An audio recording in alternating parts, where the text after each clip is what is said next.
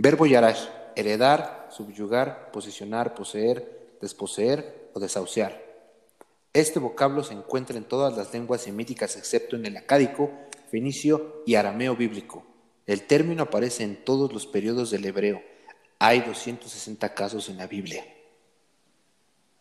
De latín posesio, posesión, es el acto de poseer ciertas cosas, ya sean materiales o incorpóreas. El verbo poseer, por su parte, refiere a tener o saber algo. La posesión requiere de la cosa en sí, el corpus, y de la intención de la persona de comportarse como su dueño, el animus rem sibi vendi.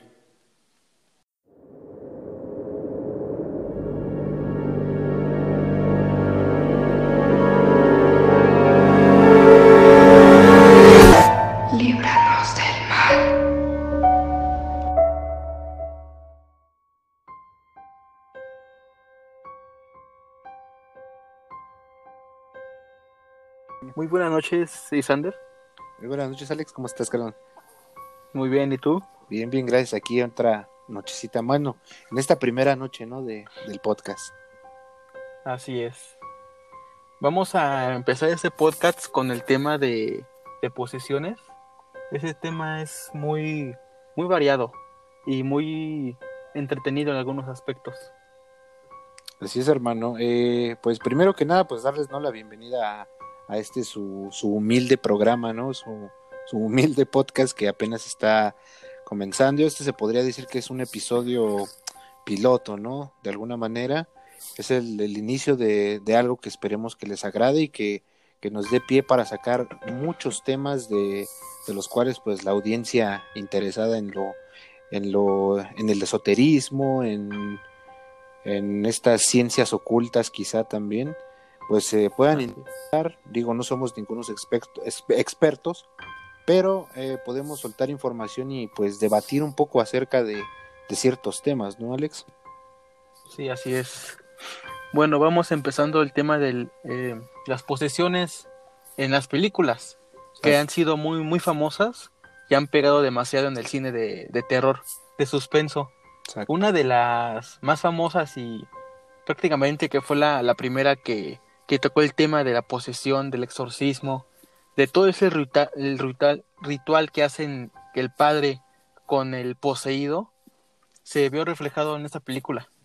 Eh, se convirtió en un paradigma de las películas sobre posesiones demoníacas.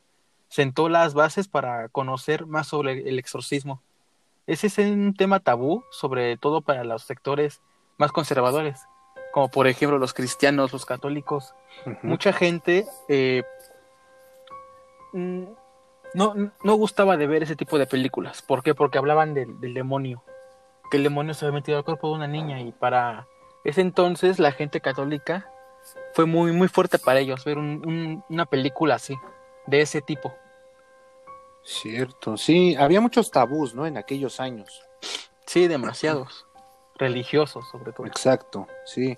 De hecho, también otra película que, que habla de acerca de estas posesiones demoníacas y que tiene como, como inicio esta parte del exorcismo, quizá, es la, la película de Rec, ¿no? Que uh -huh. nos da una introducción al, al involucrarnos en, en, esta película con la cámara en mano, eh, con la persecución y la huida de estos seres que al morder a sus víctimas les transmitían un ente maligno que les transformaba la vida, ¿no? Eh, prácticamente sí. era como si fuera una especie de zombies, pero eran... Uh -huh más bien eran eh, personas o se puede decir que entes ya poseídos por por esta por este pues sí por, por este este espectro. Exacto en lugar de, de, morder, de morderlos y contagiarles el virus T uh -huh. los contagiaban un demonio. Exacto. Así es también una de las películas que que me atrajo mucho en sobre las posesiones sí. fue la película de actividad paranormal. Ajá este filme dejó ganas de más. Las precuelas que salieron mm. después de la primera película nos iban dando más información para saber qué era lo que sucedía y por qué en específico con los hermanas. En esa película recuerdo que la vi en el cine y ves que la película es este como si el, el chavo lo grabara. Ajá. Todo es a mano, así. Sí, sí, sí. Dije, no manches. Como me, me, me mareó un poco en esa película, pero está muy, muy buena. Sí, traía unas escenas demasiado eh, coloridas o muy movidas, ¿no? Que te cansaban la vista de pronto. Sí. Sí. Ah, pues de hecho también hablando, te digo, de, de, estas, de estas famosas películas, digo, podríamos pasarnos toda la noche, ¿no? Hablando de este tema, bueno, en el cine, pero una también de las más recordadas fue El exorcismo de, de Emily Rose, Sí. que también eh, nos llevaba también a la historia de una chica que rogaba por, o sea, daba a rogar piedad para que la atendieran en una clínica porque los demonios que la poseían eh, no le tenían clemencia, ¿no? Le estaban haciendo un daño físico y psicológico muy terrible. Eh, Sí. El hecho de que, y de hecho, más bien, el hecho de que esté basada en una historia real nos hace que la curiosidad nos invada y busquemos sobre el video del exorcismo real de, de la paciente. Así ¿no? es. Hay muchas películas de ese tipo de, de terror de suspenso. No todas, pero sí la mayoría, al final de los créditos, ponen, esa historia fue basada en hechos reales. Y así Sí. como que te atrae más, como que, que te asustas más. Exacto. muy bueno. Otra película que igual me, me gustó mucho Ajá. fue la película de, de Rito. Eh. En esa película sale Hopkins, si no me recuerdo. Anthony. Hopkins. Eh, Sí. Trata sobre un sacerdote muy experimentado. A él lo van a buscar un, una familia que tenía un problema de posesión. Y van a Sí. buscar al, al típico sacerdote viejito que Experimentado ya. experimentado, sí, que ya, ya, ya está harto de, de luchar contra demonios, pero al final de la película él acepta y va a sacar al demonio. Es muy buena película. Más Sí, por, el- en por el actor. ocasión la, la he visto, ¿no? Qué, qué gran actuación se llevó Anthony Hopkins, ¿no? El máximo respeto de aquí, ¿no? Al señorón. Para el señorón Anthony Hopkins. Sí, y de Así hecho es. podríamos eh, pasar, ¿no? Por muchas películas, pero obviamente la, la máster, la que empezó con toda esta oleada de películas en el cine, eh, El Exorcista. El Exorcista, hermano, es, es un clásico, te diría que hasta de culto ya, de, de, bueno, no nos tocó a nosotros como tal en el momento que salió, ¿no? Nosotros somos un poco más noventeros, pero la película causó mucho impacto, hermano, precisamente porque estaba basada en una historia real. Que de Sí. hecho, eh, la historia, por lo que tengo entendido, estaba basado en un niño de 14 años que quiso contactar a su tía fallecida a través de una ouija, que fue eso a finales de los años 40. Eh. De hecho, los testigos aseguran que podía escuchar o que este, este niño podía escuchar voces que otros no lograban percibir, además de que objetos religiosos como cruces y la Biblia eh, levitaban a su alrededor como un fenómeno poltergeist que Sí. hace que los objetos alrededor se muevan, ¿no? Entonces el temor comenzó cuando notaron que aparecían heridas profundas eh, representadas como mensajes escritos sobre la piel del niño. Eh, la, igre- la iglesia aprobó finalmente su exorcismo y aseguran que el sacerdote tuvo que aplicar alrededor de 30 sesiones para expulsar a los demonios. El camino fue largo y, y exhaustivo, pero satisfactorio porque se logró un bien que fue recuperar un poco al, al niño. Y eliminar a los demonios. Exacto. Sí, imagínate un niño de esa edad, ¿qué? ¿Tres años tenía? Sí, Eh, tener ese tipo de cansancio físico, de tener al padre ahí, eh, exorcismo tras exorcismo. No, también cabrón. Más para un niño. exacto. Su- sus cuerpos no aguantan tanto en ese tipo de, de posesiones tan, tan fuertes. Otro caso aparentemente verídico es el caso de Clara Herman Cole. Ella, ella era una adolescente de 16 años, que era cristiana y de la misión de San Ángel en Sudáfrica. Sí. Ella fue conocida por hacer un pacto con Satanás en el 1906 Ujú. a través de un extraño ritual. A partir de ese día comenzó a hablar y a entender lenguas que para ese entonces eran desconocidas para la gente a su, a su alrededor. Ella repudiaba los objetos religiosos y tenía conocimiento de los pensamientos e historias de las personas a su alrededor. O sea, prácticamente ella po- podía leer la mente, según Sí. lo que ellos decían. Esta chica fue sometida a un exorcismo e intentó estrangular a uno de los sacerdotes presentes. Se asegura, aparentemente, que más de 150 personas pudieron observar cómo el cuerpo de Clara levitaba sobre el suelo. Eh, dos días después de agonía y trabajo espiritual, lograron expulsar los demás demonios del cuerpo de Clara. Esta historia de la de Clara Herman. Sí. Germana Cole. Eh, si los buscas en internet, aparece una foto de ella antes de que fuese poseída. Y en el momento en que está poseída, hay una foto de ella que está muy, muy fuerte. Parece como si estuviera, no sé, yo, yo la veo como una persona, eh, como los adictos, muy, muy flaca, los, los ojos, ajá. Físicamente muy desgastada, ¿no? O, ojeras. Sí, sí, sí. Sí, no se parece nada a lo que alguna vez a la Clara de antes, sí. Wow. Es increíble, ¿no? El, el, desgaste físico que, que este fenómeno las personas. te puede te puede gastar. Bien dices tú como cuando una persona está enferma, cuando una persona es adicta, ¿no? Esto, este desgaste físico que te da hasta un cambio de un cambio en, el, en el color de, de la piel, eh, muchas cosas, ¿no? Pero sí es, es increíble, ¿no? Que cómo todo esto pueda desgastarte sin quizás ser como tal una enfermedad. O bueno, eh, creo que es a lo que nos lleva al siguiente punto, ¿no, hermano? Que muchas personas eh, han asociado estos fenómenos con enfermedades, ya sea pues psicológicas y todo esto. Entre esas está una la esquizofrenia, que por sus síntomas de delirios, alucinaciones, pensamiento y habla desorganizada, la esquizofrenia se relaciona con frecuencia a las posesiones demoníacas.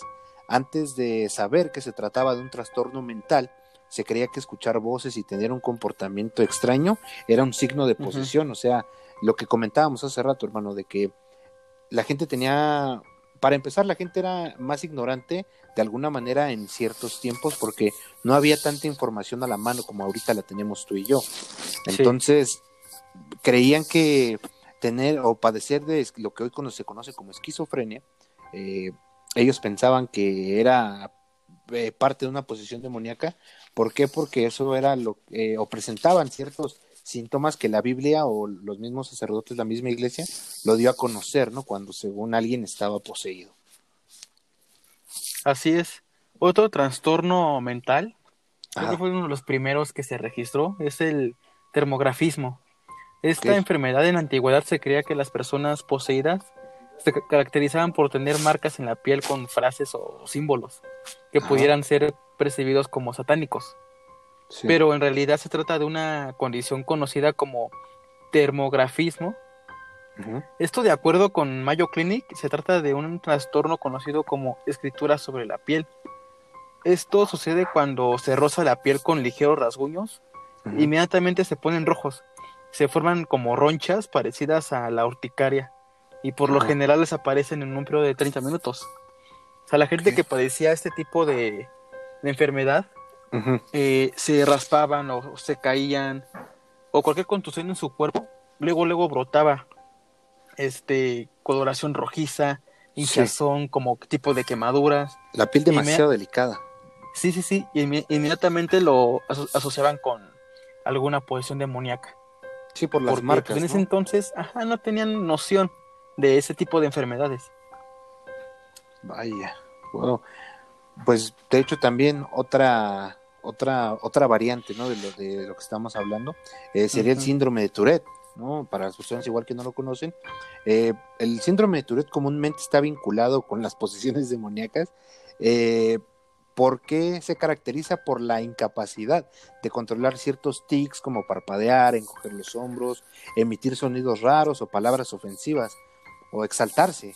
Eh, los signos de, una de esta enfermedad solían atribuirse a la posesión demoníaca por los gestos incontrolables, gritar groserías o frases obscenas. O sea, el hecho de, de, tú exaltarte o tener un tic o algún ataque de estos teniendo ese síndrome, lo asociaban a que como la quizá la, la mayoría de la gente ha visto en, en el cine o en, en, videos o casos documentados de posesiones demoníacas que pues tienden a, a, una conducta agresiva, ¿no? Y tal como lo muestra el síndrome de Tourette, ¿no? Con las palabras o los tics o esto, exaltarte, ¿no? Entonces, creo que sí va, va mucho de la mano, pero finalmente esto clínicamente sí tiene un nombre, que es el síndrome de Tourette. Es como un tipo de persona agresiva, ¿no? Hacia la, hacia la demás gente. Exacto. Que en muchas ocasiones hay, yo he visto mucha gente así, que va por la calle gritando, ventando madres, y tiene una cara endemoniada bien cabrón, pero podría atribuirse a que, a que es este, este síndrome. Este síndrome, sí. Que voy al lado de un... Ajá. ¿Cuántos vagabundos, cuántos homeless, no? No hemos visto por la calle, personas sin hogar, sí. Eh, que tienen igual a, bueno, hay unos incluso que son adictos y todo, y, creo que parte de esto te puede decir que hace luego que hablen solos o que, no sé, eh, esto no lo desconoce nadie, ¿no? Pero, pero también no quiere decir que por eso tengan una posesión o algo así, ¿no? Estamos hablando ahorita de los tabús que se tenían en ese entonces, ¿no? Pero lo que hoy ya conocemos por sus nombres clínicos, ¿no? De estas enfermedades. Sí, de hecho hay otra enfermedad, trastorno mental, que es la la epilepsia. Esas personas que padecen esa enfermedad, este, en la antigüedad eran señaladas como poseídas debido a las convulsiones generadas por la epilepsia, así como los movimientos raros, ojos, ojos en blanco, este, mordían su lengua, prácticamente se mordían toda la boca y sangraban muy, muy feo de, la, boca por la misma convulsión que le causaba. Aunque en la actualidad persiste la creencia de, en, la, en la existencia del diablo, y las posesiones demoníacas, ahora la ciencia puede explicar algunos trastornos por los que fue estigmatizada la gente en la antigüedad, como todos esos que acabamos de decir, la epilepsia, el síndrome de Tourette, eh, esquizofrenia. dermografismo, todas esas enfermedades que dañan la mente de las personas y las hacen reaccionar muy agresivamente, antes eran relacionadas con, con ese tema demoníaco. Wow. Sí, es, es, hay mucha tela, ¿no? De dónde cortar de, de estos temas y hay mucha gente allá afuera muy escéptica, ¿no? Ante esto, pero creo que cada, cada opinión se respeta, ¿no? Creo que te diría que con toda esta información que tenemos, hermano, creo que, bueno, al menos mi postura yo la dejo con que, no sé, eh, yo siento que sí existe este fenómeno. Como tal sí, existe porque hay casos documentados donde la ciencia no ha podido darle una explicación al menos lógica, ¿no?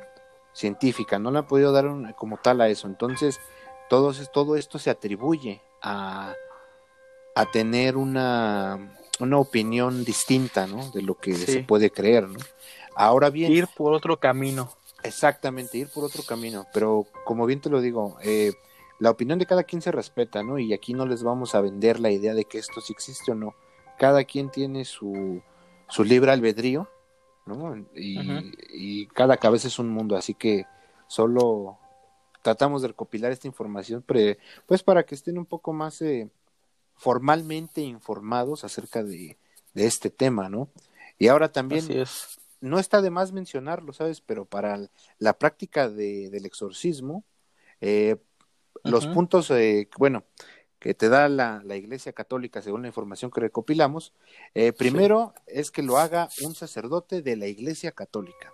la segunda es la autorización del obispo de la diócesis correspondiente previa a una recomendación a un tribunal eclesiástico competente de esta materia, que puede ser concedida vez por vez para cada paso no, para cada caso específico o de manera general por un periodo determinado al sacerdote que ejerce el ministerio de exorcista de la diócesis.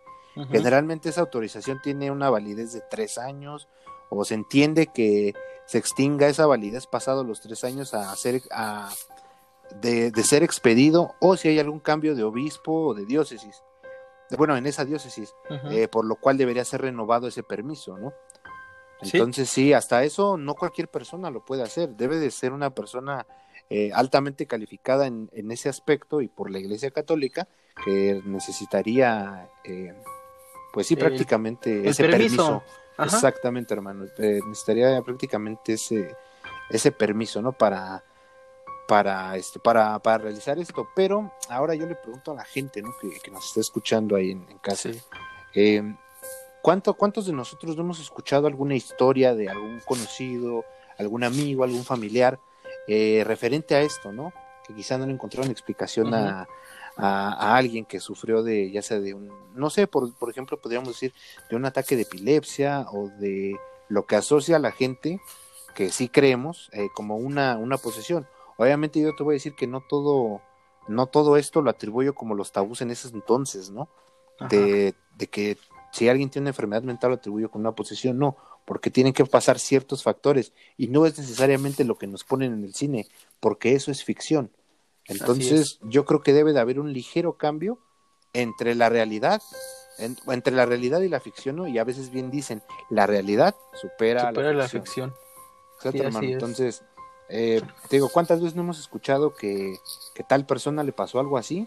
Y quizá alguien muy devoto igual entró en esa historia. Bueno, en, esa anécdota alguien muy devoto llegó a ayudar para rezar o cosas parecidas, ¿no? Ajá. Entonces, eh, eso se podría decir que es como si fuera un exorcismo un poco más underground, más... Eh, no, te voy a decir que no están... ah, exactamente, no autorizado. Lo están haciendo de una manera clandestina. Ajá. De una manera un poco más las clandestina. leyes en la iglesia, por así decirlo, de la creencia religiosa. Exacto, porque digo, a veces, independientemente de que la persona que le esté pasando esto crea o no, tampoco se van a poner a contactar al Vaticano o a un obispo de tal, ah, pues de tal lugar para que les dé la autorización de realizar, ¿no? Porque obviamente están viendo que ya sea, pues, la, bueno, la persona está sufriendo, ¿no? Entonces, como que no hay mucho, no hay mucho tiempo. Entonces, son muchos factores, hermano. No sé si tú tengas alguna anécdota o algo así que, que, nos puedas este, platicar aquí. De hecho, de eso, de lo que acabas de decir, de un exorcismo clandestino, por así decirlo, Ajá. Fue, sería fuera de la. Sería la cristiana. ¿De la iglesia católica? Afuera de la iglesia católica. Ah, los cristianos, eso es muy diferente. Ok. Yo tenía una. Tuve una experiencia eh, en vivo. Era un niño. Sí.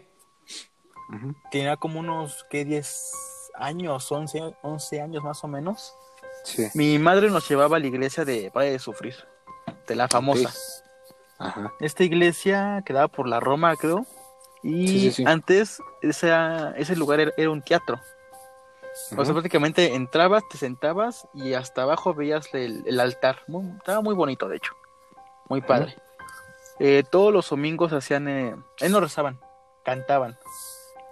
Cantos, eh, pasaban los ¿Cómo se les dice a los cristianos? Los pastores. Los, pastores. Pasaban los pastores por la gente, les rezaba.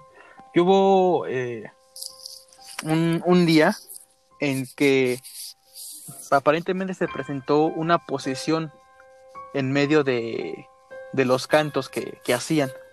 Este, Lo que vi fue una mujer de unos 40, 45 años más o menos, esta persona empezó a hablar con una voz muy extremadamente gruesa. Empezó a hablar, a gritar, y los pastores que estaban ahí juntos se dieron cuenta y fueron para allá con el micrófono. O sea, no, no, ocupaban el micrófono para hacer ese, tipo de voz. Se escuchaba sin tener micrófono. Ahí también yo podría descartarlo si, probablemente pudo haber sido falso o algún efecto del micrófono. O sea, yo le, yo le escuché a la persona hablar así. Los pastores corrieron con el micrófono, empezaron a hablar con la señora. Era una voz muy, como te digo, muy gruesa, muy gutural, muy, muy profunda. Exacto. Eh, decía que era un, demonio y que desde que nació la mujer, ese demonio estaba con ella. Y que él ha sido el causante de sus desgracias y muchas cosas malas que, que le hacía a ella. Eh, entonces el pastor puso su mano sobre, sobre la cabeza de la persona y e hizo un rezo muy, muy simple. No recuerdo muy bien, tiene muchos años. Y fue como unos que 10 minutos más o menos cuando liberó el demonio de, esa persona. Pero sí fue algo muy impactante para mí. Era un niño, te digo. Sí. Creo que ahorita ya tendrías una postura y una opinión diferente si lo vieras, ¿no? Sería, seguiría siendo la misma. Pues podría pensar que tal vez la sabía, sabría hacer un, tipo de cambio de voz. pudo, pudo haber sido eso. Sí. O pudo que no, tal vez. Sí. Porque pues, no fue la, la única que aparentemente estaba posida. Otras personas igual hacían su voz muy gruesa, pero no, no se escuchaba como esa persona. O sea, esa, persona lo que vi fue punto y aparte a todo lo que yo veía en esa iglesia. Eso fue algo muy, muy especial para mí. Sí, y digo, mm, gracias por compartirnos esto, hermano, pero eh, obviamente eh, igual haciendo a un lado, ¿no? Este, lo que tú viviste, porque pues obviamente es algo que, que tú viste en carne propia, ¿no? Pero yo siento, bueno, aquí no estamos, te digo, para venderle una idea a nadie de que crea o no, pero mira, yo al menos mi postura, al menos con estos, con esta clase de lugares, eh, yo creo en Dios de alguna manera y yo sé que tú crees en Dios de, una manera, ¿no? Eso quizá podríamos debatirlo en otro episodio. Pero eh, esta iglesia tiene esa mala fama de ser un, a veces eh, estar dirigida por charlatanes, por oportunistas, qué sé yo. Ha tenido esa mala fama, pero vuelvo a lo mismo, las personas que creen en estas cosas, todo eso obviamente no es ofensa ni nada, solo es un comentario.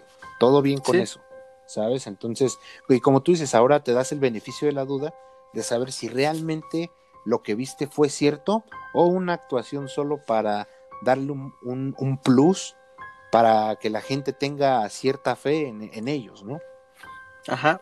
Realmente no lo sabemos, hermano, ¿no? No, no sabemos qué, qué hay más allá a veces de las cosas que vemos, ¿no? Pero si de algo estoy seguro es que estas cosas sí existen, esto existe. De que existe, existe y se manifiesta. Exacto, así como existe el bien, existe el mal. Sí. La dualidad siempre va, siempre va a existir eso. Siempre. Exacto. Sí, hermano, la verdad es que sí, eso, eso al menos es mi, mi opinión al respecto de esto, ¿sabes? Entonces, sí. Em, no sé algo que quieras tú agregar. Por el momento para mí es todo. Como le, les dijo mi compañero Isander, no somos expertos en esto, pero nos gusta hablar del tema. Y espero que les haya agradado ese, este podcast, que son eso primero. Sí.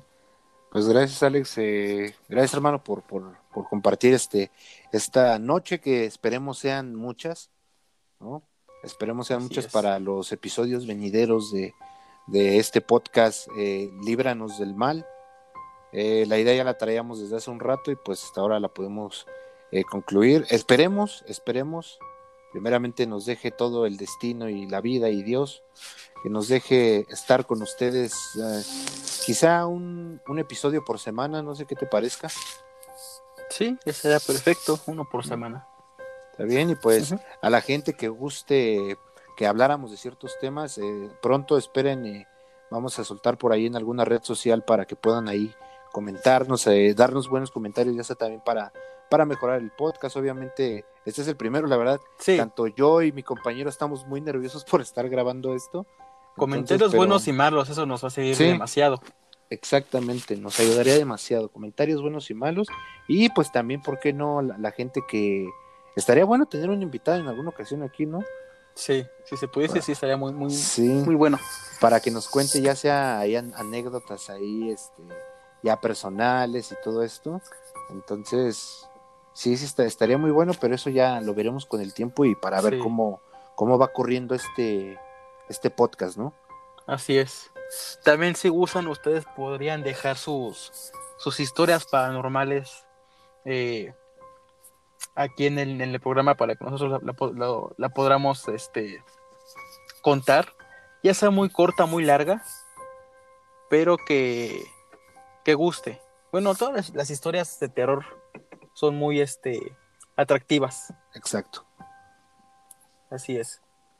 Pues sí, hermano, estaría, estaría, muy bueno eso, así como dice mi compañero, igual nos puedan mandar ahí, este, nosotros la redactamos, no importa, sea como sea, pero que se entienda, ¿saben? Entonces, sí estaría muy bueno, este, tratar muchos temas, o sea, digo, hay, bastante, hay bastante de jugo que le podemos sacar a todo esto y pues, ¿por qué no hacerlo capítulo por capítulo? Pues siempre, ¿no? Dando nuestra humilde opinión, como les decimos, y repetimos, no somos ningunos expertos, simplemente somos un par de amigos que, que nos gusta nos gusta este tema y nos gustaría compartir ciertas cosas o hasta incluso en un futuro también, ¿por qué no? Anécdotas, ¿no? Anécdotas también ya propias. Y pues, Personales. Ajá, exacto. Y pues esperemos que esto corra muy bien y pues esperemos vernos la, la próxima semana, ¿no, Alex? Así es. Por el momento, de mi parte es todo. Muchas gracias por escuchar el podcast y que pasen buenas noches. Gracias, hermano. Eh, pues también por, mi parte es todo. Les digo, les estaremos dando más información acerca de todo esto. Esperemos contar con su apoyo y sobre todo con su gusto para escuchar y que siga este programa. Así que bueno, eh, tengan una hermosa noche, pásenla increíble y nos estaremos viendo para la próxima emisión.